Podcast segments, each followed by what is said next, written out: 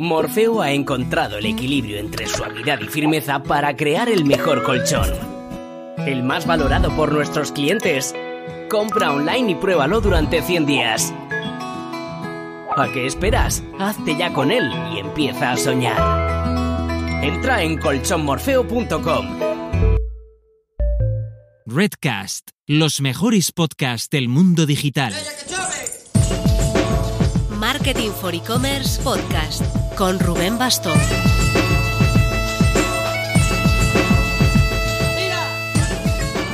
Hola marketers, esta semana tiene para Marketing for E-Commerce dos grandes hitos.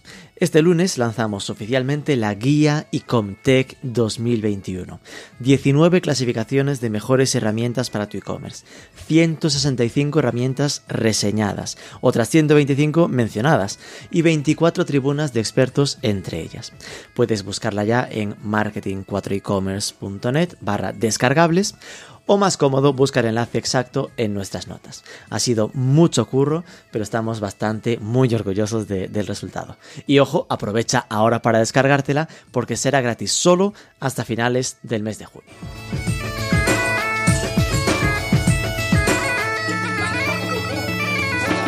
Además, este jueves a las 12 del mediodía celebramos un nuevo Mac Webinar. Vamos a atacar el concepto de la Customer Experience. El tema salió precisamente del podcast que hicimos hace unas semanas con Estela Gil de Opiniones Verificadas, al ver que ellos estaban haciendo ya mucho más que la pura gestión de reviews.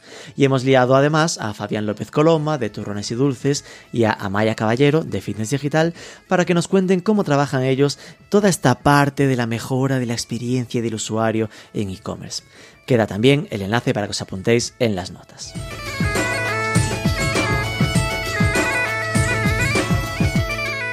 Pero esta semana, el día más importante con diferencia es el martes, el 25 de mayo, que se celebra el Día del Orgullo Friki.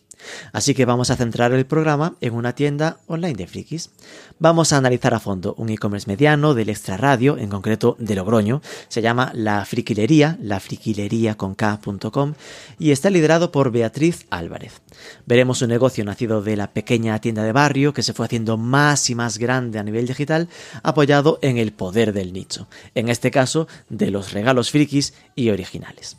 Vamos a por ello. Pero antes...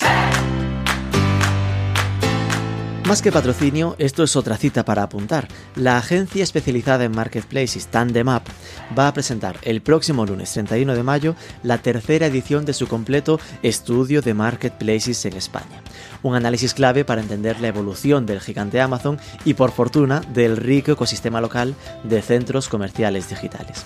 La presentación oficial va a ser en modo webinar el lunes 31 a las 4 de la tarde, así que te dejamos el enlace para que te apuntes en las notas del programa.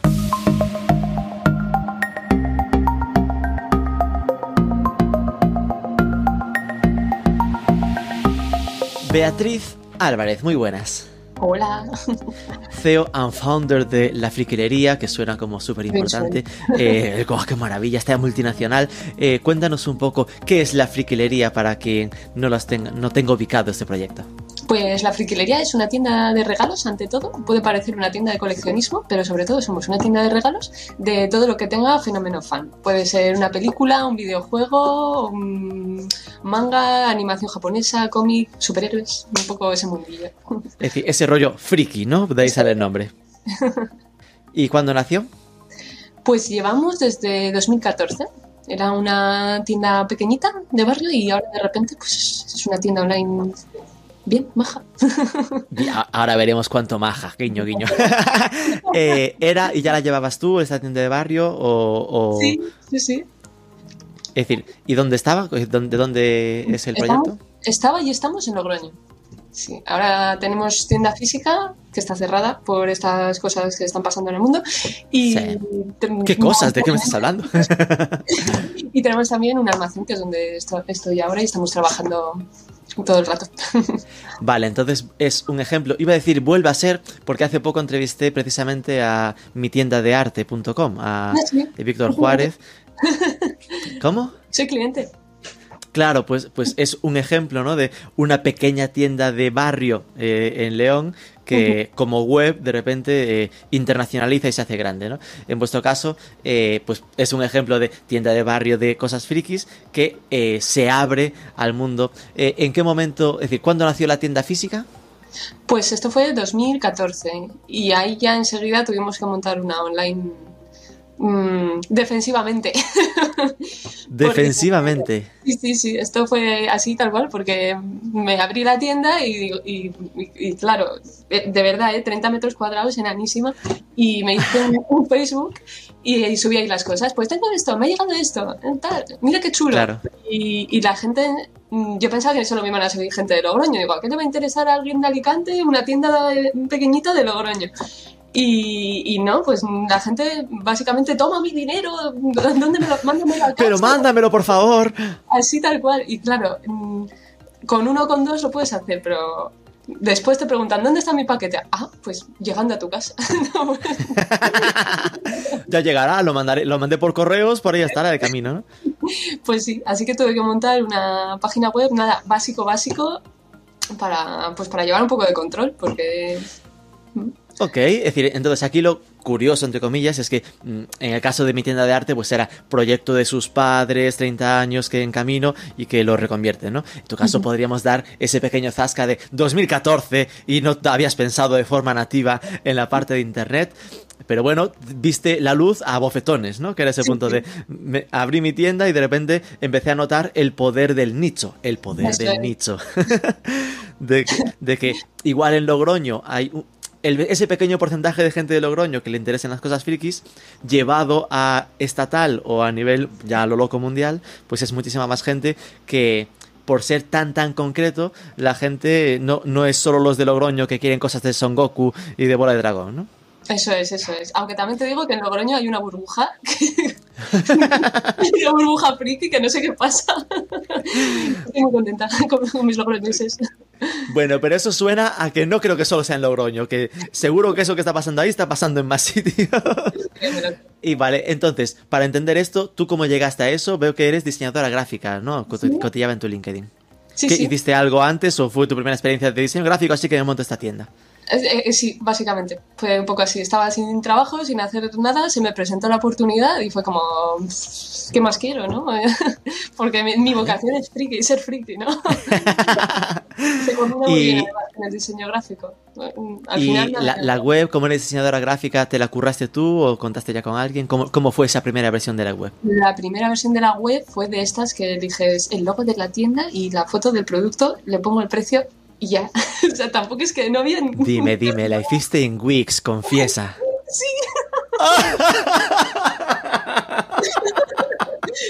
Pillado. Se- secretos nunca contados. La friquilería se fundó con un Wix. De verdad. Y luego vendía algo y iba corriendo a quitarlo a la web. en la chorrería en la tienda iba corriendo a restar uno, restar uno. Madre mía, no, es que claro, hay- aquí hay cosas muy realistas y muy del día a día que, que- que hay que explicar, ¿no? Es decir, que ese. Wix, pues, en el fondo era, pues tú lo apuntas a mano y después ibas eh, apuntando de un lado a otro. ¿Cuál fue, cuánto tardaste en dar el paso a otra, a otro CMS? Pues yo creo que al año, año y medio siguiente ya tuvimos que montar algo un poco más profesional. Y bueno, algo un poco más profesional fue el PrestaShop que tenemos montado ahora que funciona horrible. Pero bueno. Por lo menos Pero bueno, ya, di- ya dices PrestaShop y ya suena más profesional, ¿no? Sí, que bueno, mm, al principio era muy básico, pero como PrestaShop es una base que le puedes ir colocando módulos, pues ahora quiero que se pague con PayPal, ahora quiero que se pague con... Bueno, pues más o menos lo hemos ido tuneando. ¿Y por qué dices que funciona fatal? ¿Qué limitaciones le, le encuentras al PrestaShop? Pues no sé, igual ahora, mm, claro, hemos crecido y la estamos pidiendo cosas un poco... Más avanzadas. Sí, pues por ejemplo, mm, gestionar el almacén, o sea, el stock del almacén y de la tienda física por separado mm, nos ha dado siempre muchos problemas. Y, Hmm. y- y conseguir un, un TPV que, para vender en tienda física que se conecte con el PrestaShop y le reste el stock también nos ha costado mucho, que parece algo como muy básico. Pues mm, Ya. No lo sé, no está... Estás ya enfrentando retos de la omnicanalidad, ¿no? De Exacto. trabajar con un almacén único para web y para tienda. ¿Vale? Eh, entonces, eh, os movisteis a PrestaShop y... Y ahora ya viene la foto de foto actual, ¿no? Es decir, ¿cuántos sois ahora, ahora mismo en la friquilería? ¿El equipo de quién se compone? Cambia mucho según si es... mm, ¿Temporada o no temporada? Navidad o no. Ahora estamos 11-12, pero hemos llegado a estar 18-20 durante las Navidades. Cambia. ¿Y esos cuando- 11-12 ¿cómo, cómo se reparten así de funciones? ¿Que es la mitad de gente de al- almacén? Pues estamos casi más en almacén que arriba. O sea, que arriba. Es que tengo, estoy en unas escaleras arriba en la oficina. Ajá. Y sí, básicamente tenemos a gente subiendo productos, eh, gente de atención al cliente y, bueno, comprando y así somos cinco o seis y el resto son todos de almacén. Porque Mitad, claro, mitad. la logística también hemos aprendido a, a hostias. porque- Era lo que te iba a decir, porque al final antes hablabas de una tienda de 30 metros, ya no son 30 metros, ¿no? Ese almacén eh, sobre el cual ahora estás trabajando es almacén propio vuestro. ¿Os comprasteis un almacén o cómo va? no, estamos alquilados, pero por si acaso, Bueno. por si acaso crecemos más. Oye, ojalá. No, no, alquilado porque habrá que moverse a otro más grande. Eso es, eso es. Pues sí, sí, Pero- el salto fue, fue muy grande, ¿no? Porque yo, yo al principio tenía la tienda online, esa pequeñita, cogía las cosas de la tienda, de la estantería, y las envolvía ahí en el mostrador. Y claro, luego el paso fue coger un local más grande con una trastienda un poquito más grande. Y a- ahí tenía todo mm, revuelto que no te puedes imaginar para encontrar las cosas sin, sin nada, sin ubicaciones, nada, nada. Hay tazas y tenía todas las tazas Star Wars, Harry Potter, así todo revuelto. Y, y lo preparaba ahí en la trastienda en un momento, pero, pero enseguida se fue de madre mm, y ahora estamos aquí en un almacén. Ya, pero el salto de eso, ¿no? De tener una tienda más grande con una parte de atrás grandita para poder ordenar, a tomar la decisión de alquilarte un almacén de, yo qué sé, 400 metros cuadrados, supongo que da vértigo, ¿no? Es decir, como es, es ya asumir que es un, un cambio grande.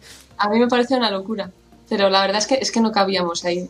No cabíamos. Bueno. En Navidad, cu- cuando, cuando podía tener la tienda llena, eh, era, o sea, la tienda mm, de verdad que no se podía pasar, los cristales empañados y con el carro ahí con, con todos los pedidos, atropellando a gente. La- el, el que recoge los paquetes una hora ahí, que no podían pasar ningún coche por la calle y era como los Madre palés llegando a la vez, que te dejaban los palés en la acera, que hay una terraza de un bar justo ahí, es como, esto es insostenible. Entiendo que ahora mantienes esa tienda física, pero has separado la parte de, de almacén, ¿no? De la, la- la trastienda esa que tenía para preparar los pedidos, la tiramos y lo convertimos en más tienda. Y, y ahora estamos aquí más anchos que largos. Que Y, yo pensaba y- que- y ese almacén está automatizado, a lo super robotizado, con robotitos por los caminos que te cogen las piezas, o bueno, no llegamos a tanto. Con sus manos. vale, vale, aún es, aún es manual, ¿no? sí, sí, sí. Que, bueno, bastante lleno está. Yo de verdad que pensaba que no íbamos a llenar esto en la vida, pero ordenando las cosas y haciéndolo un poco mejor, se nos ha llenado enseguida. y nunca te planteaste eh, no hacerlo tú, eh, ¿no? Es decir, porque yo me imagino eh, ser tú, ¿no? En plan, alguien que, que le gusta el producto. Me gusta el producto, no, no el almacenaje, ¿no? La parte del picking and packing. Entonces, eh, eso es un conocimiento que me parece muy diferente, ¿no? Es decir, pues igual esto es algo que hablas con GLS o DHL y, y se encargan Claro. ellos de... Le alquilas el almacén y se encargan de todo, ¿no? Pues la verdad es que mm, nos lo hemos planteado varias veces, porque no- te voy a mentir, sido Ya. Al principio cogía la taza y la metía en la bolsa y la mandaba así. Claro, la taza se rompe por el camino. Pues aquí- Imagínate, o sea, yo al final lo que vendemos es muy dispar. Te puedo vender una espada gigantesca, o, joyas, ropa, mm, son productos muy dispares. Pues al final nos ha costado mm, saber cómo enviar las cosas. Y, y siempre nos ha quedado la duda de, joder, con todo lo que nos ha costado, hubiéramos hecho antes eh, contratando toda la logística, ahorrándonos todos los sueldos, porque al final en Navidad es el grueso de, del personal, la gente Claro. que está en el almacén. Pero a la vez, mm, eso que decías antes de la tienda de barrio, es que lo, lo queremos mantener y yo creo que es importante, ¿no? Que el cliente te pueda llamar y pues ahora mismo te lo soluciono O, o Claro. incluso, oye, es que quiero que me lo mandes envuelto de esta manera y que me pongas una nota que ponga no sé qué. Eso, yo no sé si eso se puede subcontratar. Ya, tener el control de si quieres saltarte eh, las pautas establecidas, ¿no? Eso Eh, es. de, bueno, a este le voy a dedicar cinco minutos más, pero voy a ponerle una notita dentro, ¿no? Entiendo. Eso es. No, no queremos ser Amazon, queremos tener alma. Oh, qué bonito. Eh, ¿qué, qué, qué tamaño tenéis ahora de facturación? Pues este año pasado hemos hecho dos millones. Vale, dos Me suena millones. como- Entiendo que sois. Suena grande, ¿no? Pero bueno, al final sois una empresa de distribución, no tenéis marca propia, con lo cual ahí hay que jugar con qué margen tiene esto, ¿no? Enten- en- es decir, que en- entiendo que eh, 12 Suena personas que a, a nivel de margen bruto o lo que sea, moveréis un 40%, supongo, ¿no? Pues así no te lo sé decir ahora. Eh, dos millones y tráfico que tenéis en la web para hacernos una idea. Pues depende también de... de- Sí, normal, entre temporada y no temporada, ¿no? Eso es, en Navidades, pues unos 500.000 visitantes y en, ahora en enero, por ejemplo, que ya es como más normal, 270.000. Por ahí anda la cosa. Vamos, que en temporada se duplica el tráfico. Eh, Se triplica, es una locura. Nos costó unos cuantos años ¿eh? empezar a entender que no es por dos ni por tres. Wow. Y conversion rate, que es nuestra pregunta trampa siempre, en plan de, aquí va, eh, la pregunta chula. Pues mira, de normal es 1,7 por ahí y en campaña 2 y- 2,3. O sea, vienen a comprar. Qué bueno. Es decir, no solo se duplica el tráfico, sino que esta gente viene con las cosas claras de esto vengo a buscar un regalo, así que aumenta esta rate de conversión. Es decir, que Sí, el- sí, también la- hemos el- tenido muchos problemas en, en campaña, muchos años, mm, con el tema del hosting y la web, la plataforma, porque, porque escalar eso también mm, nunca puedes hacer la prueba como viene luego la realidad. O sea, el, marketing, por ejemplo, nos ha- lo hemos tenido que hacer como, ¿cómo podemos hacer para atraer a gente, pero no a mucha gente? Es como absurdo, ¿sabes? Es como, voy a mandar una newsletter, pero espera, espera, espera, a solo mil personas. Solo a la mitad de la base de datos, para que no te pete el servidor. Exacto. Sí, sí. Y, y eso es un poco frustrante, quiero decir. No, no os habéis planteado el tema de. Ay, no quiero ir de sobrado, ¿no? En plan de, ¿compraros un servidor más grande? No, ya, pero es que el resto del año es como, ¿para qué tengo yo esta máquina aquí? Y no se puede es- escalar, ¿no? Es decir, tener un contrato eh, que digas, pues mira, necesito, eh, yo qué sé, 12 gigas de lo que sea en, en temporada normal y 36 Sí, gigas de sí, memoria durante estos meses. Más o menos andamos así, pero luego siempre andamos con el pánico cuando llega Black Friday, que ya es como Navidad, Hmm. de, vale, lo va- vale, vamos a hacer el cambio ahora. ¿Va a funcionar? Uf, Me hace mucha claro. gracia porque te escriben los, los informáticos y te dicen, vale, venga, lléname la web. Como Espera, espera, ahora te la lleno, ¿no? Qué fácil. Voy a llamar a mis vecinos, que entren todos. Dale al botón de llenar la web.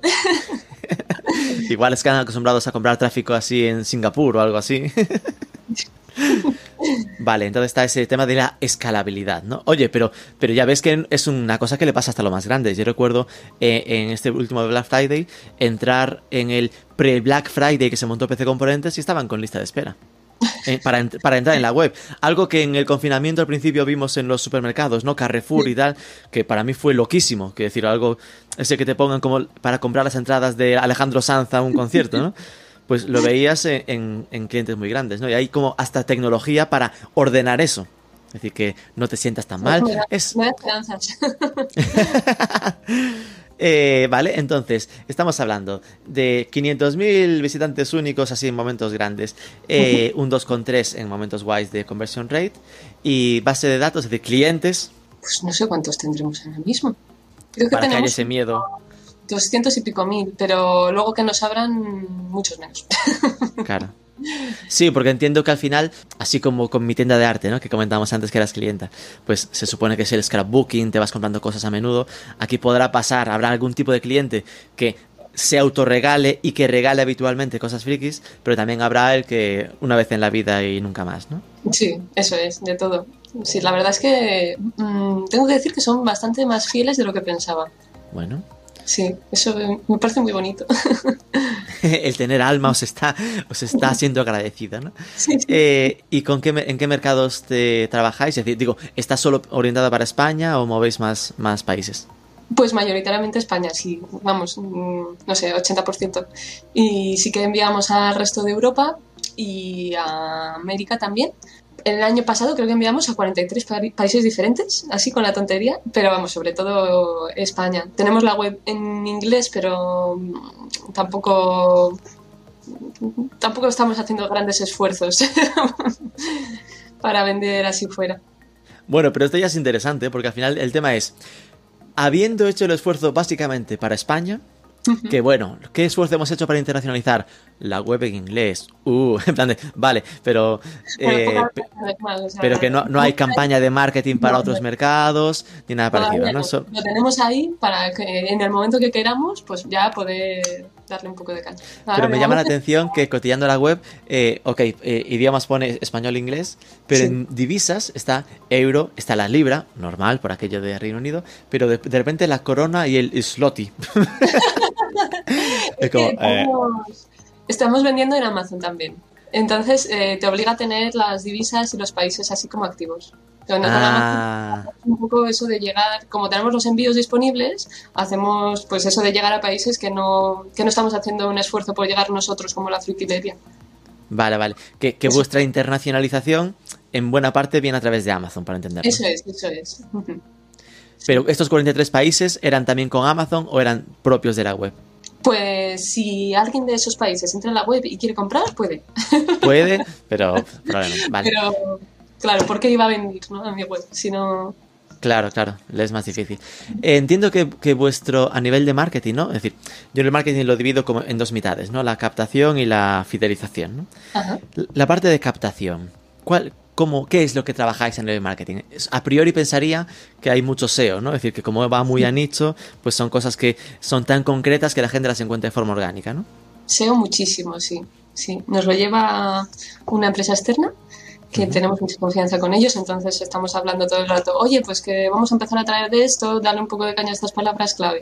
Claro. Y, y así, y, y so- sobre todo SEO. También estamos haciendo algo de afiliación y, y bueno, en, en las redes también solemos poner algún anuncio para gente de, de un perfil determinado, pero nuevos.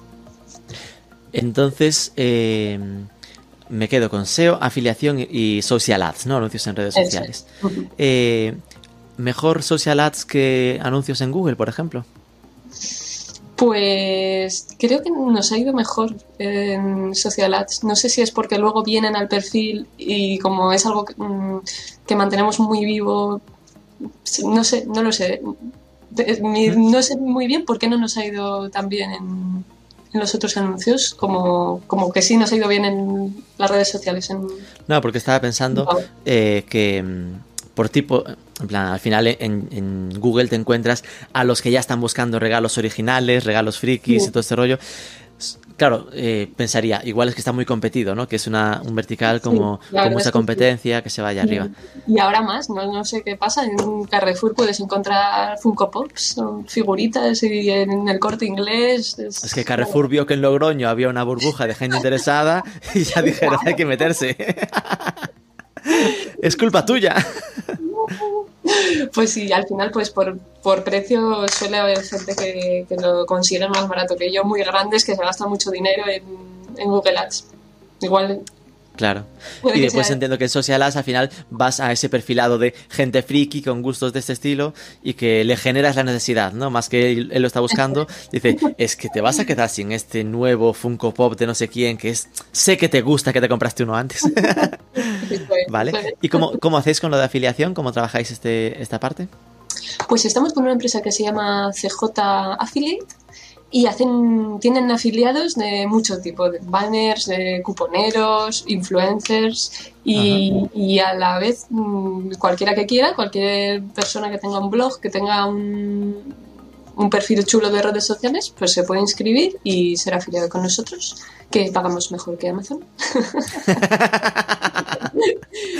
Ahí lo dejamos, ahí lo dejamos. Y sí, sí, sí. Guay. Eh, no, esto está interesante porque al final, ¿sabes? Es lo mítico de para quien ya habla de estos temas, pues, ¿qué podría pensar? Jo, tengo un, un, blog sobre cosas frikis, ¿no? Pues lo más habitual es que siempre estará pensando en mandar a la gente a Amazon, ¿no? Pues tú dirás, mira, Amazon te va a dar un 5% y yo te doy un, no sí, sé, ¿cuánto es? ¿Un 10? y esto es en la parte de captación. Y después, en parte de fidelización, entiendo que vuestro trabajo fundamental estará en el tema de la newsletter, ¿no? ¿Cómo trabajáis por ese lado? Sí, sí, pues tenemos muchos mails automáticos, que es lo que más nos gusta. Uh, tenemos un sistema que se conecta al PrestaShop que tenemos, entonces va siguiendo a los clientes y tenemos como reglas, ¿no? Cuando haga esto, mándale un mail y eso nos gusta mucho. Y luego, nada, siempre que tenemos una oportunidad ahí estamos, oye, ¿qué es el día de la marmota? Pues vamos a mandar un mail a esta gente. Sí. Y esto funciona bien, es decir, ahora mismo, eh, si hubiera que repartir el reparto de facturación entre nuevos y es decir, sé que es una pregunta como de. Me espera que me vea el resultado, ¿no? Pero así, grosso modo, entre nuevos y, y, los recurrentes, ¿el peso más grande está en los recurrentes ya? Yo creo que sí, pero te lo estoy diciendo así sin mirar Así, nada. de, sí, sí, apunta ahí casi. eh, siempre es un poco decepcionante el, el emailing. ¿Sí? De todos los que no te abren y de la poca gente que hace clic para ir a la web. Que tenemos muy buenos números. Si me pongo a ver blogs de gente que habla sobre emailing, es como que, bien, estamos dentro de los números.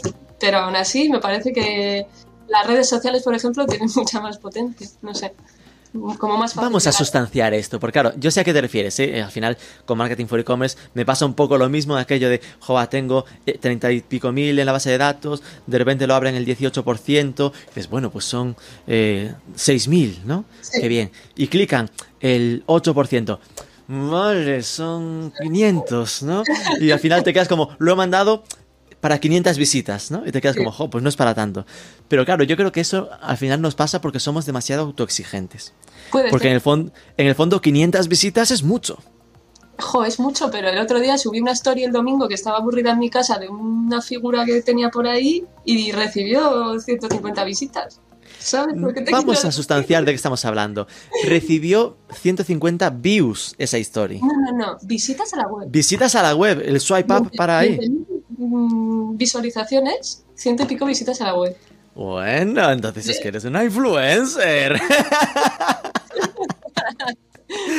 ¿Cuántos seguidores tienes en redes sociales? Para que haya pasado eso. Pero esto fue con el canal, con el ca ¿fue con tu perfil personal o con el de la fliquilería? La fliquilería, el mío personal. Vale. 150 visitas. A ver, pero es que tú cuentas, estoy viendo, tienes 145.000 seguidores en Friquilería en Instagram. A ver, no es tan raro. Podrías deprimirte lo mismo por esto que acabas de decir. Vale, 145.000, subo una story, solo la ven 20.000, en plan de, oh, ¿qué tal? Que ya es mucho, obviamente. Y lo bajas y viene a ser lo mismo. Es decir, de 20.000 han clicado eh, 150, que estará en ese 5%, ¿no? Hablando un poco, eh, grosso modo. Sí, ¿Qué pasa? Que tiene, que, que tiene mucha gente. El esfuerzo es me parece más esfuerzo hacer la newsletter que hacer las redes sociales. Igual, igual es eso, ¿eh? Igual no está tan mal ni una cosa ni la otra, pero... No, pero, pero lo, lo, bueno, de, lo bueno de medirlo así es que uno puede bascular los esfuerzos a lo que realmente le da mejores resultados, ¿no? Tú de repente puedes irte al Analytics y ver fuentes de tráfico. ¿Y cuáles son las que el año pasado me generaron más tráfico? Y de repente si ves que están empatados newsletter y Instagram y sabes que la newsletter te lleva seis veces más esfuerzo, pues ¿qué dices? Me voy a esforzar más en Instagram.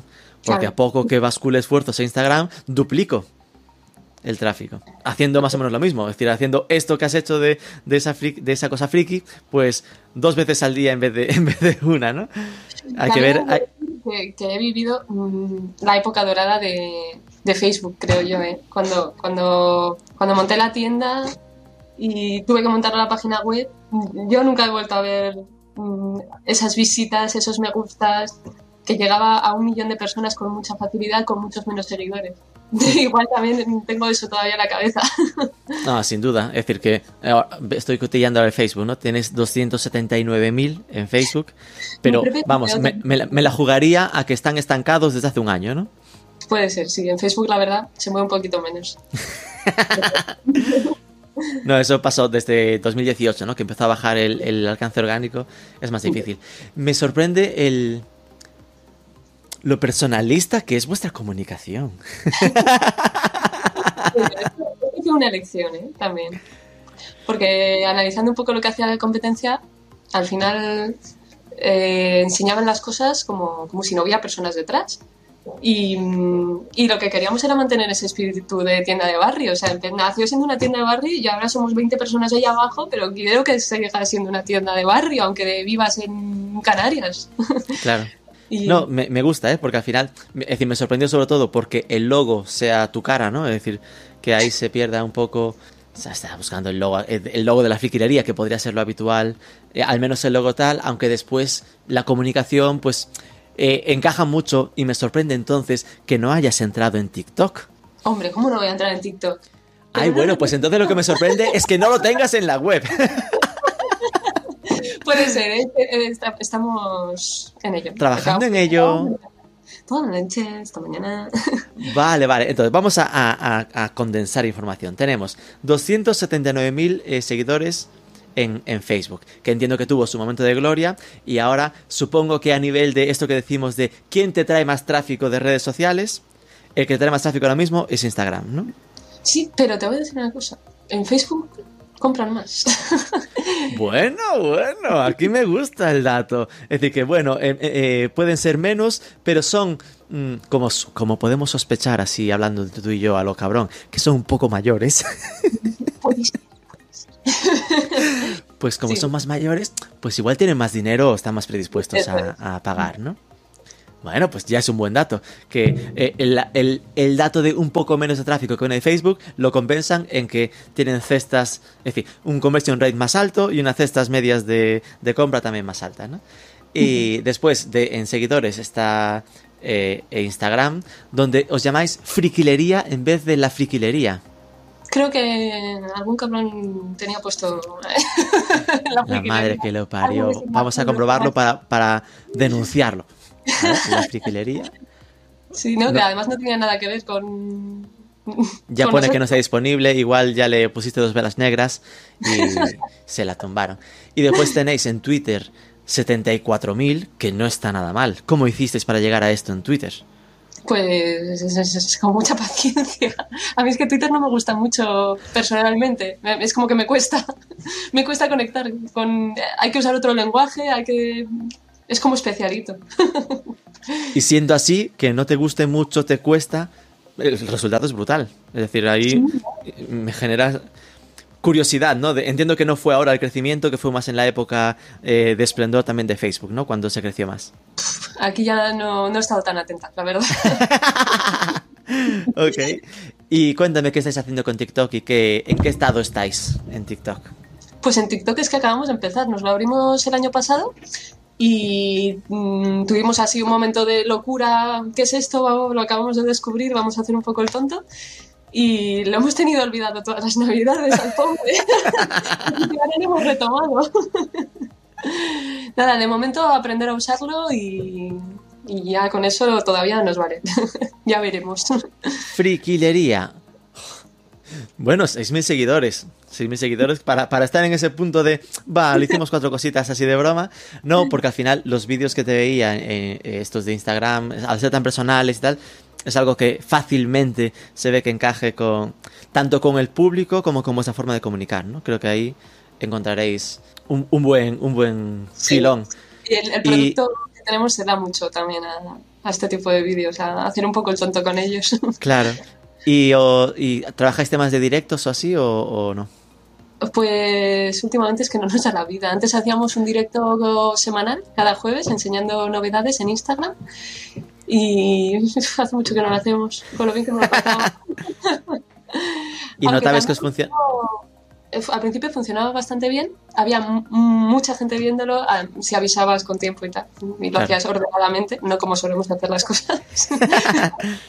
eh, pero luego, ya no sé si hubo un poco momento de saturación o qué, pero tampoco se conectaba mucha gente. Mm, no sé.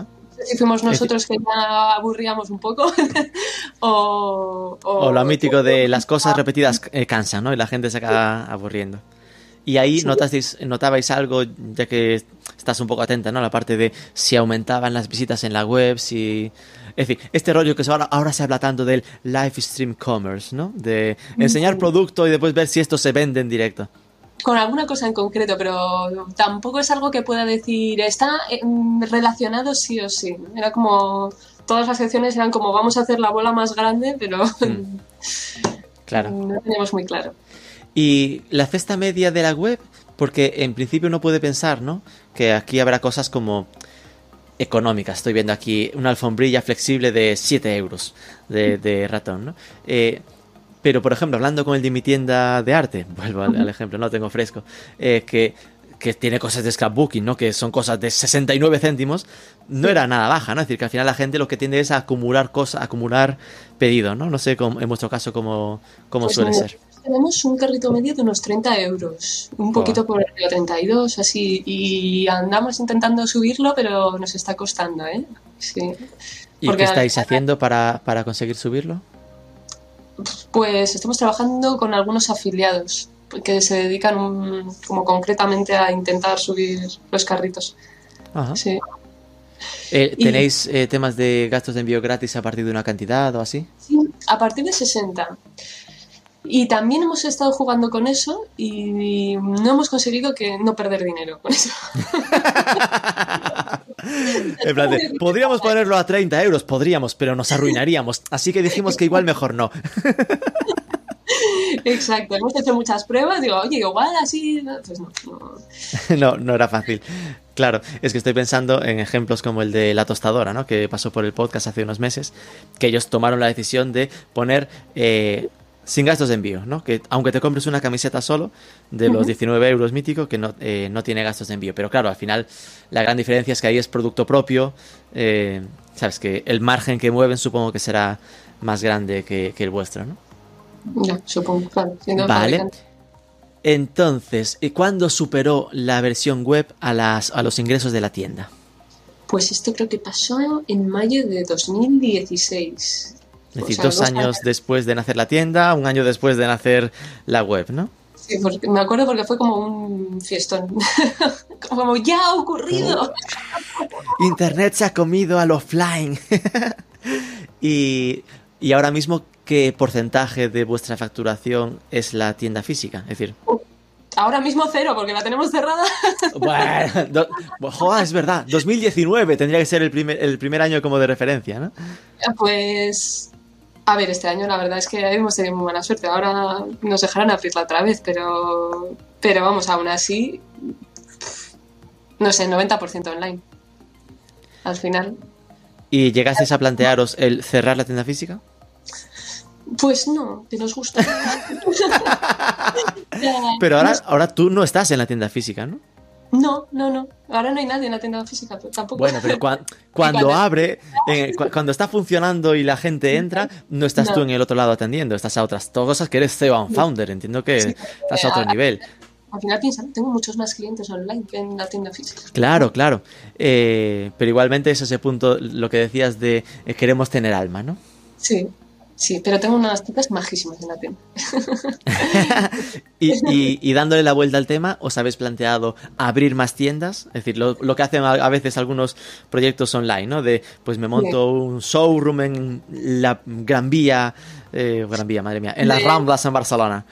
Ojalá, joder, ojalá. Un puestecito de esos de flores a la, un- a la una.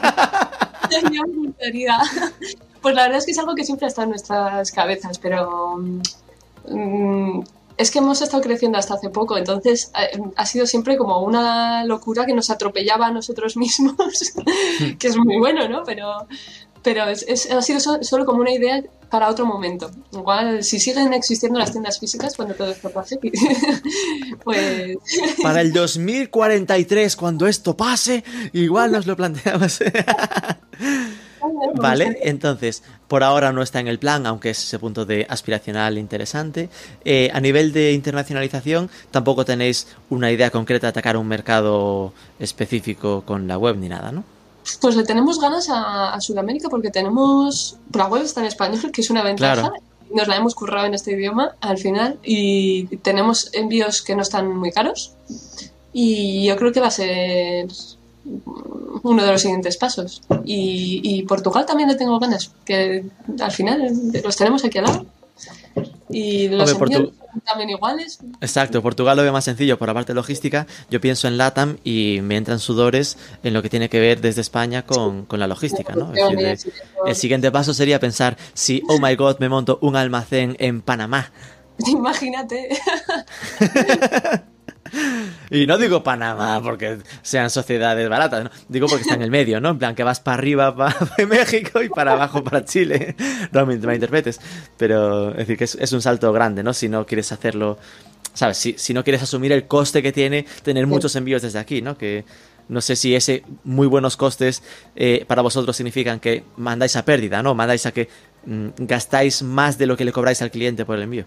Mm, el- No, como no sabíamos muy bien cómo iba a ir, lo hemos puesto que pague más o menos lo que cuesta al Vale. el cliente. Mm, Para probar, ¿sabes? Para- Sí, Como no sabíamos muy bien si nos iban a devolver todo, si. mm, No sabíamos nada. Por acabo de pensar en, si, en, en la logística inversa, ¿no? Que de repente no solo el enviárselo, sino que alguien te lo devuelva. Nadie hace logística inversa, además. No sé qué pasa. Ahí que se le ocurra a alguien algo para montar. De logística inversa en, en LATAM, quieres decir, ¿no? En- y en Europa, en- cuando hacemos envíos con Amazon. Ah, vale. bueno, ¿Cómo vais con el tema de marketplaces? ¿Trabajáis solo con Amazon o con alguno más? Pues estamos con Amazon, probamos con la FNAC, pero no funcionó muy bien. El tema FNAC de... pensando en Francia, entiendo, ¿no? Y en España también. Sí, Ya, bueno, ya entraba en todo, claro. se puede enviar. y ahora, pues este año estamos mirando para engancharnos con alguno más. Porque con, con Ibai nos fue eh, imposible, porque te- te- al final tenemos la web mm, construida al revés de como se debería. Lo tenemos ordenado por, por tipo de licencia en vez de por tipo de producto Ah, y es para muchas cosas, por ejemplo, para vender en eBay no podríamos. ya lo intentamos y no pudimos. Y, y además, eh, muchas tiendas que han empezado a salir después de nosotros, o sea, hemos creado escuela para las siguientes tiendas, pero mal, o sea, les están haciendo lo mismo que nosotros. Es decir, os copian tanto que copian hasta los errores, ¿no? Sí, sí, que bueno, no sé. Al final es otra manera de construir la, la web. Y esto con, con proveedores externos de feeds de de de e-commerce, estilo Chanable o Lengo o historias así, ¿no habéis probado si os lo solucionaba de algún modo? No hemos probado, no. Solemos comprarnos el, el modulito que nos pide el marketplace que sea y conectarlo porque es muy importante que se nos sincronice el stock porque Claro, en claro. Navidad, por ejemplo, si tarda una hora en, en refrescarse el, el módulo Rompes stock de cada dos por tres. y, y en Amazon ya nos ha pasado unas cuantas veces que no se ha enterado de que ya lo hemos vendido en la web y han seguido entrando pedidos y Ah. 15 pedidos y no teníamos mm, mm, el producto ya. Y eso Amazon lo penaliza mogollón, además. penaliza, encima de que es por su módulo horrible, me penaliza a mí. ¿De qué va? Qué fuerte. ¿Y, y cómo hacéis para, es decir, para no estar canibalizándoos, ¿no? Es decir, eh, ponéis eh, todo el producto que tenéis en, en Amazon, solo una parte, eh, ¿cómo hacéis la política de precios? Pues estamos poniendo casi todo, pero siempre más caro, mucho más caro en Amazon. Ostras. Sí. Pero oye, cuando alguien se queda sin stock, pues ahí estamos nosotros. Ya, ya saldrá. Y si no, lo vendemos nosotros con la friquilería. Y, y y esto nos penaliza de que, que después dentro del propio Amazon no, no se venda, ¿no? Es decir, que no tenga la buy box o no tenga... No estéis destacados, digamos. Al principio teníamos siempre la tentación de. Buah, estoy muy cerca de la Buybox, voy a bajar. Venga, este también, bajo, bajo. Y así. Y, y un día mm, dijimos, vamos, tengo curiosidad. vamos a bajarnos todos los precios que tenemos puestos en Amazon y, y vamos a restarle el envío, porque hay que poner envío gratis, porque si no, no venden nada. Claro. Y, y- el porcentaje que se lleva Amazon y vamos a ver lo que nos queda de margen. Y estoy regalando. Qué, qué horror. ¿Cuánta gente habrá y cuánta gente estará vendiendo en Amazon perdiendo dinero? y ya dijimos, nada, se acabó, vamos a, a jugar a otra cosa. Qué bueno. Entonces tuvisteis el momento catarsis de eh, me, me, dejé llevar por la fiebre del bingo, ¿no? De venga, voy a, esta vez gano, esta vez gano. Y de repente hice, lo bajé el Excel y dije, si no, no le gano nada, para vender a cero no tiene ningún sentido, ¿no? Totalmente. Vale. En, entonces, eh, y aún así seguís vendiendo a través de Amazon, es decir, a pesar de que habéis, digamos, racionalizado los precios. Sí, sí. Bueno, ya sabemos cuáles son las reglas del juego y, y como también lo queremos sobre todo para vender fuera de, de, España, pues en eso nos vamos a centrar. Que ahí supongo que hasta, eh, es decir, supongo que algo que aquí cuesta 10 euros, igual un alemán paga 15 sin que le moleste. Y no, no hay tanto problema con la sensibilidad al precio fuera de España, ¿no? En esos países, no, no en sí, cualquier país. Eso es. Vale. Sí. Claro, que, de repente... ¿Qué, qué, ¿Qué, significa ahora mismo eh, la facturación de Amazon o de Marketplaces en el total? En, por, en, en el total, en, porcentaje, sí. no creo que sea, no sé decirte, 10%. Así a ojo, ¿eh? Sin ya, ya. Lo notamos mucho en el cuando empezó a llegar la pandemia, se iba viendo perfectísimamente cómo iba avanzando por los países. Que de repente, de repente nos está comprando solo Italia, porque España estaba abierta aún. Ya había llegado aquí la pandemia, pero en Italia estaban confinados y no podían salir a la calle. Entonces, solo pedidos de Italia. Luego ya empezaron a salir a la calle, tal, tal. Se puso la cosa chunga en Francia. Todo pedidos de Francia. Qué fuerte. Nueva cosita. Y eso a, tra a, través de Amazon todo, ¿no? A través de la parte de marketplaces. Sí. Entiendo que a vosotros la parte de la pandemia os afectó de este modo, ¿no? En plan que fueron eh, a nivel internacional se fue vendiendo más por marketplaces, que eh, se cerró la tienda así que por ahí malamente y, y, en general en España notasteis también ese aumento de ventas durante el confinamiento y toda esa parte. Pues al principio del todo cayó casi a cero. El estado de shock de marzo, ¿no? El estado de shock fue mandamos a todo el mundo a casa, todo en ERTE, todo cerrado, veníamos a hacer los cinco pedidos que entraban así de un momentito y nos Ya. íbamos. Y, y luego ya la gente se empezó a recuperar un poco y hemos crecido hasta un 50%. Ha sido como, pero, pero ¿qué ha pasado? ¿Qué ha pasado? Sí. Y, y después, ¿no? Porque a mí siempre me... Eh, nos pasó un poco a todos, ¿no? Hasta nosotros como medio, que durante abril, mayo, junio fue como la locura de todo el mundo en casa, así que consumía mucho.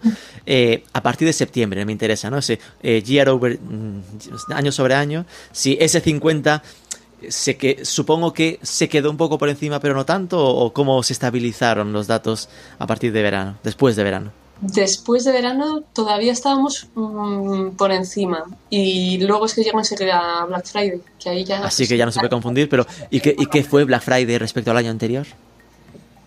Pues creo que fue mejor. Ahora mm, es que los números me dan fatal. Te he dicho que soy diseñadora y que lo mío son los, las cosas. sí.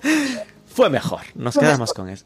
No, no hubo esa sensación de he gastado para eh, llenar el stock y de repente no lo he vendido. No, las previsiones que hicisteis se fueron Fue cumpliendo, ¿no? una locura, ¿eh? Que Con la pandemia, importar cosas, luego lo del Brexit, trabajar con dos burbujas. mm, Ya, ya. A nivel tecnologías en la web, ya me dijiste que tenías PrestaShop. Eh, la parte de, por ejemplo, estas newsletters que decías que trabajabais con automatizaciones, ¿esto es con algo nativo de PrestaShop o No. tenéis alguna herramienta? Me gustaría PrestaShop tener algo así. ¿Con es, qué lo una, hacéis? es una empresa que se llama Connective. Con dos- Connective, los conozco. y está súper bueno. Qué bueno. Son, son nuevos, creo que empezaron hace poquito y es súper divertido, porque es, es muy intuitivo y te puedes hacer tú ahí tus flujos, ¿no? Pues que te haces tus segmentos y, y luego, pues si pasas por la web, a los que hayan comprado, a los que hayan visitado, pues les haces esto. Está, está genial. Sí, sí, eh, lo probé. De hecho, tenemos un vídeo explicando un poco cómo funciona ese lienzo en blanco en el que dices, vale, a los que estén más de 30 segundos viendo este- esta sección, le enseñas este producto en el lado derecho abajo con un pop-up o lo que sea. La Y- verdad es, para lo que queramos hacer, mm, hay una manera de hacerlo, porque es como tan abierto que mm, siempre se puede hacer todo. Hacemos el landing page lo usamos también Connective para hacerlas. Qué bueno. Pop-ups, ruletas, juegos, todo lo que quieras. Qué guay. Y este chat que os veo por aquí, ¿esto con, con qué lo hacéis? A ver si Octone. Ah, Octane, joder. Sí, que está bastante bien. Y han empezado a hacer ahora inteligencia artificial, tienen un botito, El chatbot, ¿no? el chatbot, que no está nada mal. Y luego tienen también una especie de árbol de decisiones por si no estás disponible y mm, no te puedo ayudar, pero dime lo que buscas. Y le das Y lo, intento a nivel automático, ¿no? Eso es, tiene como un árbol de decisiones que hemos redactado. Si redactas bien las, mm, las preguntas y las respuestas, está bastante bien. que hay ese trabajo inicial de configuración, ¿no? Y Eso es. Y el buscador es nativo, porque también lo veo como... El buscador. Ahora estamos con, con uno que se llama Jolly Search, que no está mal. El, el- el nativo como si no estuviera PrestaShop, ¿vale? Ah, olvídate de él, hay que cambiarlo. Y, y vamos a, a probar ahora uno que nos han ofrecido. ¿Cómo se llama? DoFinder. No, Motif. Son los que llevan la de Carrefour, que nos están usando de beta testers. Ajá, para un proyectito nuevo y estamos con muchas ganas a ver qué pueden hacer. muy bien. Porque Y a, nivel de... ¿Tenéis algo de personalización en la web? Lo mítico de si yo estoy eh, registrado y tiendo a comprar cosas de Son Goku, Son Goku dijo a lo gallego, eh, Goku, Bola de Dragón, que me aparezcan más habitualmente cosas de ese estilo o historias así. Pues ¿O esto lo resolvéis con la parte de Connective? con Connective tenemos puesto en la home un, un bannercito que te enseña las cosas que has visitado. Sí, pero Vale. lo tenemos eso infrautilizado. Ahí... Quiero más. Y después eh, veo que destacáis mucho lo de las opiniones. ¿Esto lo tenéis eh, con un tema de opiniones verificadas o historia así? ¿O es el nativo de PrestaShop de que simplemente para que le pongan notas, no? Si le pinchas ahí, te vas a Facebook, porque ahora lo han cambiado y, y son Las recomendaciones. reviews. Pero es que teníamos una cantidad de gente tan maja. Es que son majísimos. El día que estoy un poco triste, voy ahí y me leo 4 o 5 y ya está. ¡Joder, qué suerte! Porque fíjate que estábamos el otro día en Clubhouse, ah, en Clubhouse, eh, ah, comentando un tema de atención al cliente y varios se quejaban de ese pequeño porcentaje de cabrones que siempre hay que se te... Ah, Pero al final son muy pocos y hacen mucho ruido. Claro. bueno, pero está bien que no te centres en lo malo, que, que te, que, que te levante la moral los buenos, ¿no? Y en, en Google también, Google Maps, también están dejando muchos. Ahora que teniendo por ahí, porque como el Facebook lo cambió, hace, en, en algún momento de la historia cambió eso y ahora no, no puedes poner estrellitas, creo. claro. Así que ahora los desviamos a Google Maps. Y siendo una tienda de frikis ya acercándonos al final, ¿qué es lo más raro que habéis vendido? O el producto más extraño que... El top ventas que dices, nunca habría imaginado que esto se vendiese. Cosas raras, mm, hemos vendido cabezas de caballo, de, de estas que te las pones y... De estas de amenaza de la mafia, de... te- Eso es, pelo de Trump, que era algodón de azúcar amarillo, era maravilloso. Y, y luego, cosas que no me esperaba que fueran a vender, por ejemplo, las gracias de Harry Potter, que hay un momento en la peli que comen gracias de todos los sabores, todos, buenos y malos, pues hay unas que, que es, es que hemos vendido un montón además, y son de pues, sabor cera de oído, sabor vómito, sabor... Ah, me acuerdo del momento de la película y solo imaginar que te toque las cosas chungas. ¡Qué ah. horrible! Eso Pues para sí. regalárselo a tu peor enemigo, ¿no? Exacto. ¿Quieres un caramelo? Madre. ¿Y, y cuál es vuestro reto, no? En plan, 2021, estamos en, en febrero, acercándonos a marzo en este momento. ¿Qué, qué esperas de... ¿Qué quieres? ¿Qué quieres de la friquilería para su futuro? Pues quiero sobrevivir. ¿Sabes? Con sobrevivir ya, ya está. o sea, de momento nos está yendo muy bien. Hemos doblado tráfico y facturación, pero mm, quiero que no pase ninguna desgracia y estamos todos No lo he preguntado, pero entiendo que con estos dos millones y este equipo, ¿sois rentables a día de hoy? Sí, De momento, sí. bueno, si sois rentables y estáis duplicando facturación, no va mal la cosa. Vale, vale. Entonces, el objetivo es sobrevivir y que no venga el ataque zombie que se prevé para 2022, ¿no? Ok, ¿y nos das alguna idea de entrevistada o entrevistado que consideres así interesante de temas de marketing o e-commerce a quien, pues, a, quien hacer este 13-14? A los chicos que nos llevan un poco el SEO y un poco, bueno, todo, la verdad, porque al principio les preguntábamos de todo, que se llaman Cima Digital y, son la leche, son ya son como parte de nuestro equipo en realidad. ¿Están allí en Logroño? Sí, también aquí en Logroño. Sí, Cima Digital, ok, me los apunto, ya te pediré el nombre de alguien concreto a quien atacar. Eh, pues nada, de verdad, Beatriz Álvarez de La Friquilería, arroba Friquilería normalmente en redes sociales, podéis encontrarla. Ella está muy presente con su pelo rosa, por si solo estáis escuchando no viendo el vídeo en YouTube, la reconoceréis enseguida. Eh, y nada, muchísima suerte con, con estos retos para vuestro proyecto. Muchas gracias.